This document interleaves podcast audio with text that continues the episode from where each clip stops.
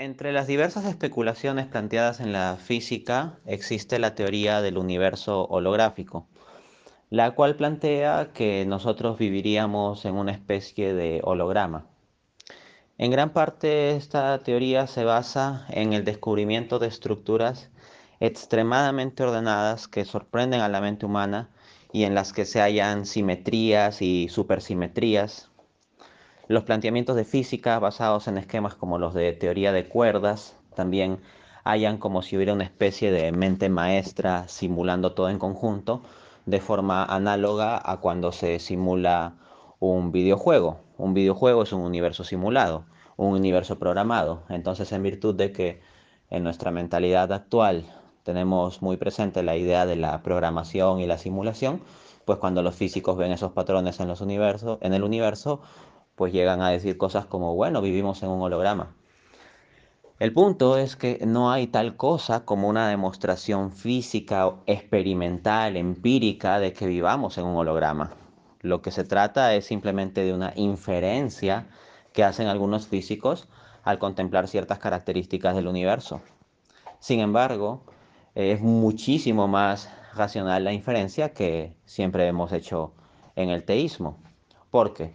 Si tenemos un holograma, si tenemos un universo con apariencia de holograma, con apariencia de simulación, con simetrías y supersimetrías y patrones matemáticos que nos sorprenden y estructuras de matemáticas fractales que no parece que imponemos a la naturaleza, sino que descubrimos. Si hay todo eso, entonces sería muy irrazonable pensar que eso se dio solo. Entonces conviene pensarlo como algo análogo a las estructuras de simulación de programas, como por ejemplo un videojuego. Pero si hay un videojuego, una estructura parecida a la de un videojuego, tenemos que en una estructura de videojuego hay un programador.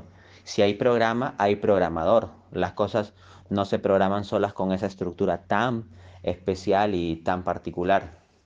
En consecuencia, la apariencia de simulación o la apariencia de holograma que tiene nuestro universo constituye claramente una evidencia que apunta hacia la existencia de Dios. Esta inferencia, por supuesto, se hace a nivel filosófico, ¿no? Esta postura teísta de ver la apariencia de holograma o simulación del universo como demostración de la existencia de Dios es mucho más consistente que una postura naturalista que diga que el universo es un holograma simulado por una especie de entidad impersonal, porque una entidad impersonal no va a tener la inteligencia necesaria para hacer tal tipo de simulación. Al mismo tiempo hay que entender que en la cosmovisión teísta se plantea que hay un algo que trasciende el mero marco del universo entendido en el sentido físico, que es el ser humano, en tanto el ser humano no solo es cuerpo, sino que también tiene alma espiritual. Y en tanto alma espiritual, el ser humano tiene libre albedrío. Y al tener libre albedrío, sus productos no son un mero acto de una especie de simulación preprogramada, sino que surgen genuinamente desde sí.